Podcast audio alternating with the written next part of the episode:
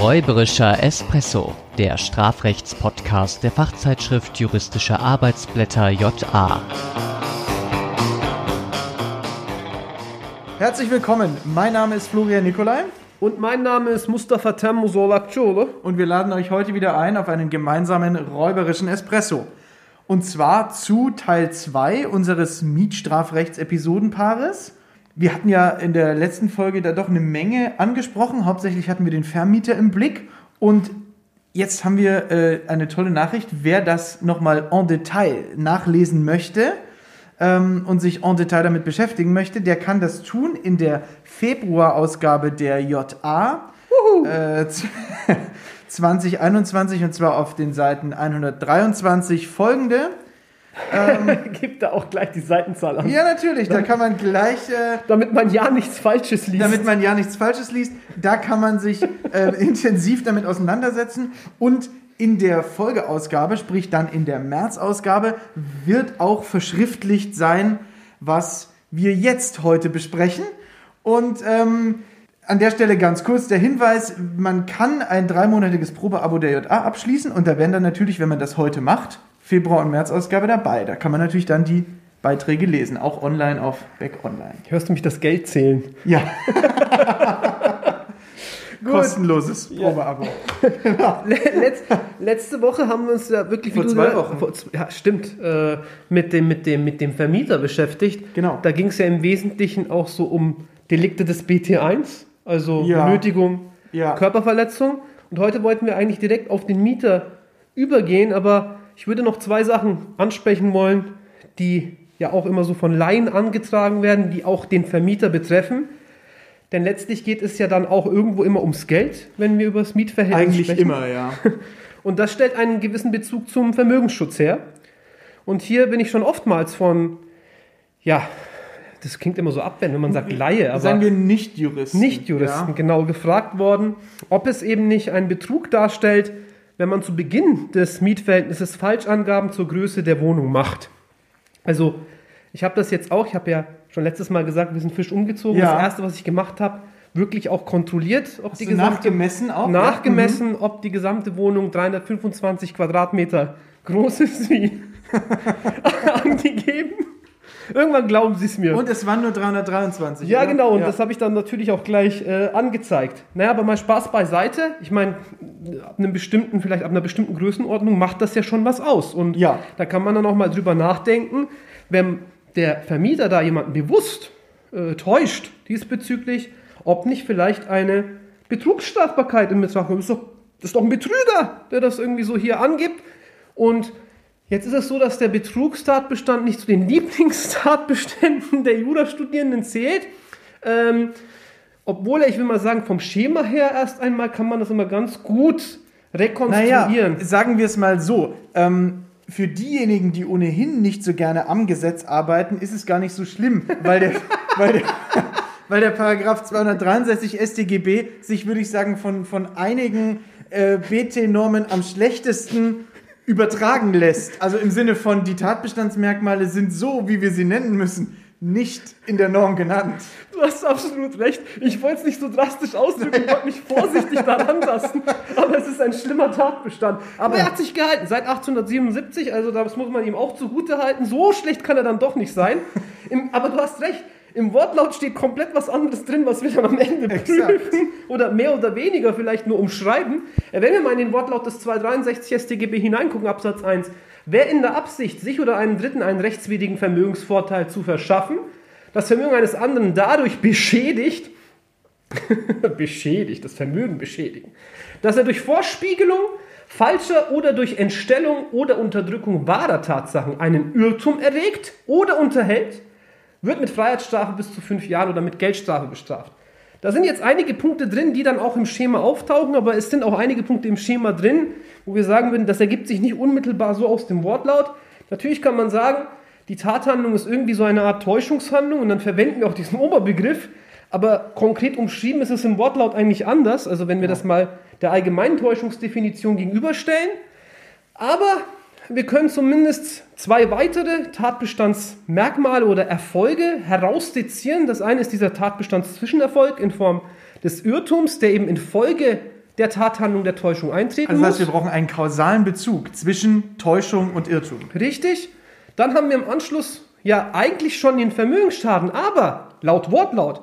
Aber weil es sich ja beim Betrug um ein Selbstschädigungsdelikt handelt, lesen wir noch das ungeschriebene Merkmal der Vermögensverfügung hinein, sodass wir eigentlich vier Merkmale im objektiven Tatbestand haben, nämlich die Täuschung, darauf basierend den Irrtum, darauf basierend die Vermögensverfügung und darauf basierend den Vermögensschaden, wobei dieser sozusagen unmittelbar an die Vermögensverfügung anknüpft, weil danach gefragt wird, ob eben die Vermögensverfügung durch ein ja, Äquivalent saldiert wird oder nicht. Und falls das nicht der Fall ist, dass wir dann eben einen Vermögensschaden annehmen können. So viel zum objektiven Tatbestand des Betrugs. Das ist jetzt natürlich so, dass an jeder einzelnen Stelle verschiedene dogmatische Probleme auftreten, sei es im Bereich des Wirtschaftsstrafrechts, sei es im Rahmen, ich will mal sagen, des Blue-Collar-Bereichs, ja, also des, der Alltagskriminalität, die Abgrenzung zum Diebstahl etwa, aber auch die Frage, reichen Zweifel für ein Irrtum aus? Inwiefern können irgendwelche Ausgleichsansprüche einem Vermögensschaden entgegenstehen? All das kann man sich fragen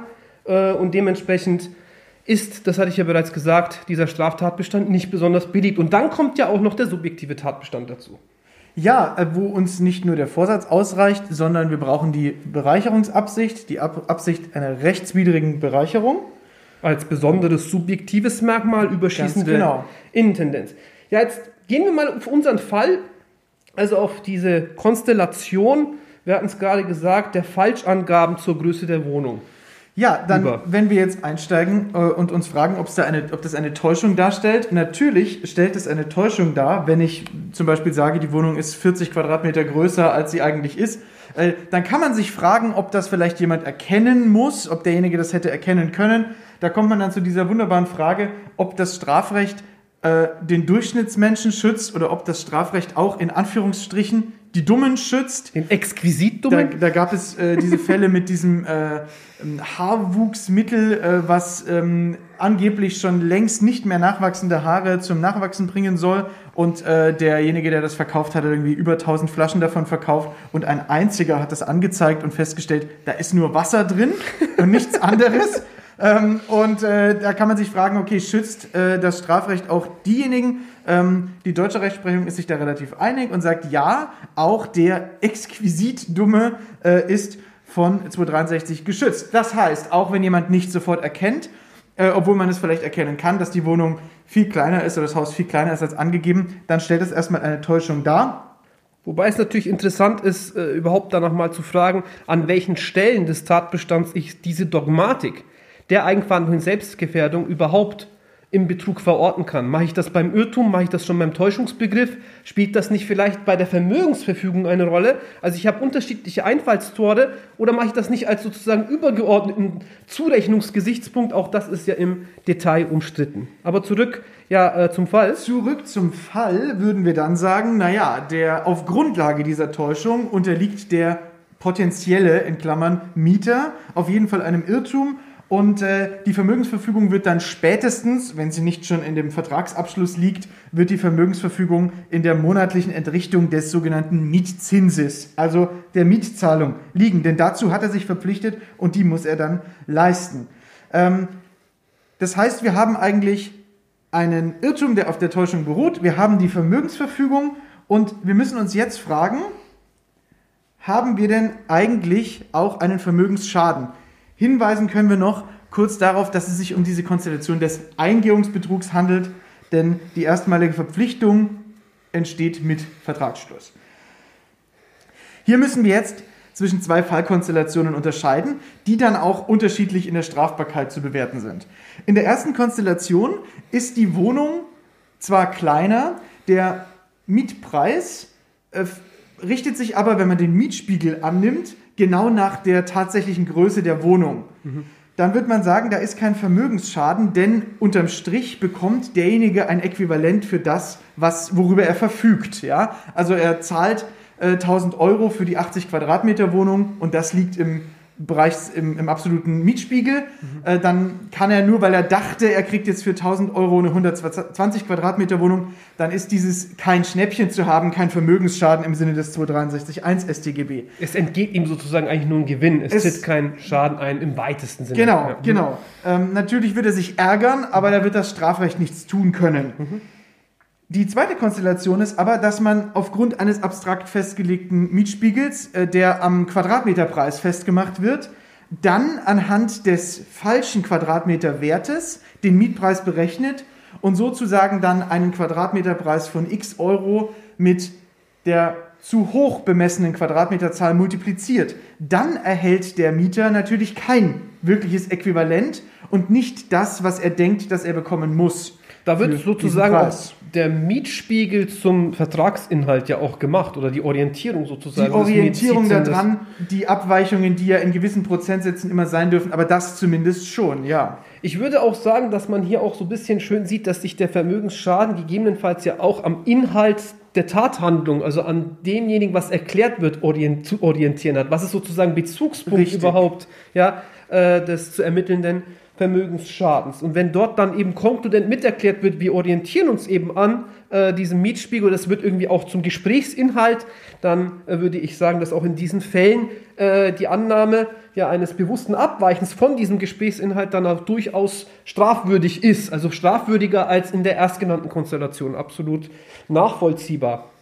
Wir müssten dann natürlich noch überprüfen, ob auch der subjektive Tatbestand gegeben ist, aber normalerweise wird, wenn er täuscht mit dem Wissen, dass die Wohnung kleiner ist, werden wir bei Vorsatz und auch bei der Bereicherungsabsicht und der Stoffgleichheit keine Probleme haben. Das heißt, wir würden im Ergebnis, wie du es gesagt hast, zwischen diesen zwei Konstellationen differenzieren und können auch sagen, dass in solchen Fällen, in Einzelfällen und dann auch natürlich unter Berücksichtigung, dass äh, der gegebenenfalls erforderliche Strafantrag gestellt ist, wobei ich mir vorstellen kann, wenn, die Miet, wenn der Mietzins relativ hoch ist, dass dann auch auf solch einen Strafantrag verzichtet werden kann. Ja. Ähm, dass wir äh, in solchen Fällen auch gegebenenfalls zu einer Strafbarkeit gelangen können. Äh, Eine weitere beliebte oder auch sozusagen in Internetforen äh, diskutierte Konstellation ist diejenige des Fake-Eigenbedarfs. Also wie ist äh, der Fall zu beurteilen, dass der Vermieter vorgibt, ja, aus Eigenbedarf zu kündigen und es stellt sich im Nachhinein raus, nee, er wollte eigentlich nur äh, die Miete erhöhen und wollte oder hatte genug Ärger mit diesem Mieter und wollte den irgendwie loswerden, gibt vor, äh, wegen Eigenbedarf zu kündigen und tatsächlich, äh, ja, nach kurzer Zeit stellt sich heraus, da ist jemand anders in der Wohnung und der hat gar nicht, das ist auch kein Angehöriger und jedenfalls sind die Voraussetzungen einer Eigenbedarfskündigung nicht gegeben. Auch hier würde ich meinen, äh, sollte man zwischen zwei Konstellationen differenzieren. Da haben wir zum einen natürlich die Situation, dass ich schon zum Zeitpunkt des Ausspruchs der Kündigung über die Voraussetzungen ja, des Eigenbedarfs täusche.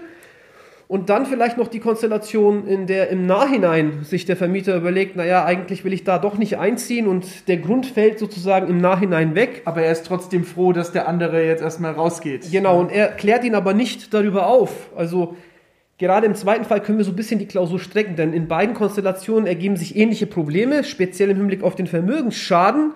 Dazu kannst du ja gleich noch was sagen, aber Auf jeden Fall. vor allem äh, in in der zweiten Konstellation hätten wir noch zusätzlich das Problem, dass ja im Anschluss nichts mehr getan wird oder nichts mehr erklärt wird. Das heißt, wir müssten eigentlich auf ein Unterlassen abstellen. Und da würde sich dann die Frage stellen, inwiefern der Vermieter überhaupt eine Garantenstellung gegenüber dem Mieter hat, also eine Aufklärungspflicht, weil hier wandelt sich ja der Normbefehl von einem aktiven Tun, täusche nicht, lüge nicht, das Lügeverbot sozusagen, wandelt sich in ein Aufklärungsgebot um. Und da sind wir bekanntermaßen oder müssen wir bekanntermaßen etwas restriktiv vorgehen, was die Annahme solcher Garantenstellungen angeht. Wir können nicht einfach aus dem Vertragsverhältnis heraus solch eine ja, strafrechtlich äh, wirkende Pflicht konzipieren, äh, sodass auch das Giftfläschchen des BGB, ja, 242 ähm, BGB, Treu und Glauben, nicht einfach so herangezogen werden kann und sagen, ja, da, ne, nach den Grundsätzen von Treu und Glauben besteht hier eine Aufklärungspflicht, sondern da muss schon ein bisschen mehr dazukommen. Es muss ein besonderes, vielleicht Informationsaufklärungsinteresse äh, des Vertragspartners bestehen und äh, entscheidend dürfte hier natürlich auch die, ja, das normative Umfeld, will ich mal sagen, sein und dann auch die vertragliche Risikoverteilung. Zumindest wird man aber sagen, naja, ähm, die Aufklärungspflicht besteht dann erst recht nicht oder fällt weg, wenn der Mieter dann schon ausgezogen ist. Da wird man dann sagen, okay, da muss er ihn dann nicht mehr anrufen und sagen, du übrigens, also wenn du wolltest, du könntest wieder. Würde ich auch meinen. Aber in den anderen Fällen wiederum hätte ich auch kein Problem, selbst bei, sage ich mal, vorsichtiger, äh, restriktiver Betrachtung zu sagen, naja, äh, der, der, der Gesetzgeber oder Mietvertrag, das, Miet, das Mietvertragsrecht, sage ich mal, sieht ja hier den Mieter als besonders schutzbedürftig an. Und aus diesem gesamten Kompendium der Vorschriften, insbesondere überhaupt, ja, der, die Klaviatur, oder was hast du noch für Begriffe? Fällt dir noch was ein? der gesamte Komplex äh, des Abschnitts zum äh, Mietvertragsrecht, ähm, aus dem ergibt sich ja die besondere Schutzbedürftigkeit des Mieters vor gegebenenfalls eben auch Fake-Eigenbedarfskündigungen. Und aus dem Kontext heraus würde ich fast meinen, dass man äh, in der Gesamtschau äh, all dieser Vorschriften auch eine Garantenstellung begründen könnte. Und dann wäre man eben bei der Frage, inwiefern ein Vermögensschaden für diese Fälle Genau, also Täuschung und Irrtum ist dann relativ problemlos ähm, begründbar. Die Frage ist, haben wir denn dann einen Vermögensschaden? Und da sagt man vielleicht erstmal, ja, ja, der, der hat ja dann keine Wohnung mehr, obwohl eigentlich ein Vertrag ihm zusichert, er darf da drin wohnen, er darf die, über die Wohnung verfügen.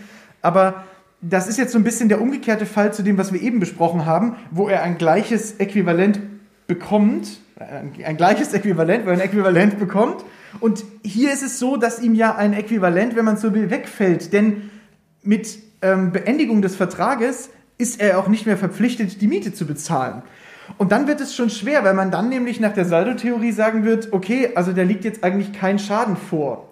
Und ähm, Worauf also, wir jetzt ab? Naja, man kann, was man natürlich noch machen kann, ist, dass man diese Schnäppchendiskussion, die wir eben hatten, jetzt darauf überträgt und dass man vielleicht sagt, naja gut, ähm, wenn die Miete wirklich unter der ortsüblichen Miete lag, dann ist ja der Mietbesitz, das heißt das, was er dann aufgegeben hat, aufgrund dieser Täuschung eigentlich viel mehr wert als das Äquivalent, nämlich der Wegfall der Miete. Ähm, da könnte man vielleicht einen Schaden begründen, das ist aber umstritten, ob man das machen kann. Also das ist aber zumindest ein Anknüpfungspunkt. Was man auch machen könnte, ist, wenn wir in die Gesamtsaldierung, äh, die wir anstellen, nicht nur den Wegfall des Mietzinses, der Mietzinsverpflichtung einberechnen, sondern auch sagen, naja, äh, der braucht vielleicht irgendwie einen Makler, um eine neue Wohnung zu finden. Ähm, wobei man, Klammer auf, diese Maklergebühren ja nur noch beim Kauf hat. Der Mieter muss sie ja nicht tragen, die mhm. trägt ja der Vermieter. Aber zum Beispiel Umzugskosten, mhm. ein Umzugsunternehmen. Ähm, vielleicht, das könnte man zumindest mal andenken, dass die Miete einfach insgesamt gestiegen ist. Also, dass sie mhm. sich zwar im Mietspiegel jetzt hält, aber dass die, neue, die Miete der neuen Wohnung trotzdem um ein Vielfaches höher ist.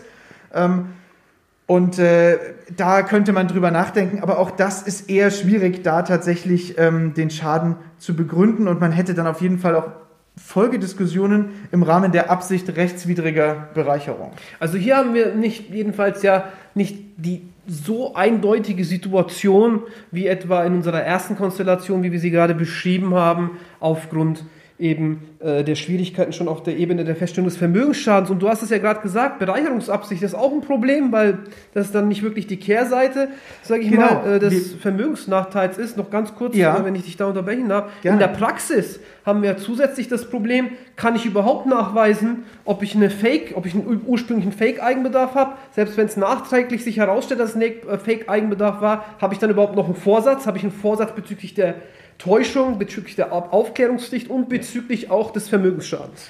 Genau, und dann kommen wir noch zu einem Punkt, der auch immer so ein bisschen, ja, der schwingt immer noch so mit beim Betrug und der wird auch gerne, ich glaube, er trägt auch dazu bei, dass der Betrugstatbestand bei Studierenden nicht so beliebt ist. Mhm. Das ist nämlich die sogenannte Stoffgleichheit, mhm. bei der wir uns anschauen, ob der Vermögensschaden tatsächlich die Kehrseite des, der Bereicherung darstellt. Genau. Ähm, ich hatte das so eben verkürzt dargestellt. Nein, Sorry, das ist, ist gut, ganz, dass du es nochmal ansprichst. ja, ich glaube, das, das kann man durchaus auch mal häufiger ansprechen, damit mhm. sich das so ein bisschen verinnerlicht. Ähm, und da wird nämlich die Frage sein, ob man diese Umzugskosten da eigentlich noch mit reinnimmt. Ist mhm. das was, woran, der sich, ähm, woran sich der Vermieter dann wirklich bereichert? Und ähm, man könnte nämlich schon sagen, das entspringt eigentlich nicht mehr derselben Vermögensverfügung und ist spiegelbildlich nicht mehr da. Da sind Zwischenschritte nötig. Es wird aber auch vertreten in der Literatur. Ich glaube, Rengier macht das zum Beispiel. Der sagt doch, doch, auch die Umzugskosten, die kann man da schon mit einbeziehen unter bestimmten Umständen. Ja gut, aber dann sehe ich gerade, dass wir uns ziemlich verplappert haben in dieser Folge. Ja, wir tatsächlich. Äh, und äh, haben sozusagen eine weitere Mietrechts- äh, oder Mietstrafrechtsfolge Ja. vor uns, denn jetzt werden wir uns wirklich dann in der nächsten Folge, das können wir auch gleich heute noch machen, den Mieter Ja, äh, genauer Mieter ansehen im Anschluss. Äh, aber würde jetzt erstmal auf die Crema der heutigen Folge übergehen. Nämlich, äh, das ist dann sozusagen Vermieterstrafrecht 2. Das war dann doch mehr, als man ursprünglich so vor Augen hatte, was Ja. man dazu alles sagen und erzählen kann. Aber insoweit vielleicht, um das nochmal zusammenzufassen, äh, sieht man ja schon, wie viel eigentlich auch an strafrechtlichen Problemen bereits in äh, diesem äh, Mietverhältnis drinsteckt, wenn man sich überlegt, dass wir sogar noch einige Fallkonstellationen, etwa auch aus dem Blickwinkel des äh, Vermieters, aus dem ja, äh, vielleicht nicht mal äh, direkt angesprochen haben. Ich denke hier etwa an die Mietpreisbremse und äh, Täuschungen diesbezüglich. Ja. Ich denke an das eigenmächtige Betreten des Vermieters, der dann irgendwie ja die kalte Räumung dann auch gegebenenfalls durchsetzen will. Auch das blieb ja auf der Strecke letztes Und Mal. das ließ sich aber auf jeden Fall ähm, nachlesen in den Aufsätzen und es wird auch so bleiben, dass Teil 2 des Aufsatzes dann nicht nur jetzt Folge 2, sondern Genau. auch Folge 3 mit abdeckt. Genau, dann würde ich sagen, nehmen wir uns für die nächste Folge den Mieter mal vor. Genau, aber vorher noch die Crema der heutigen Episode.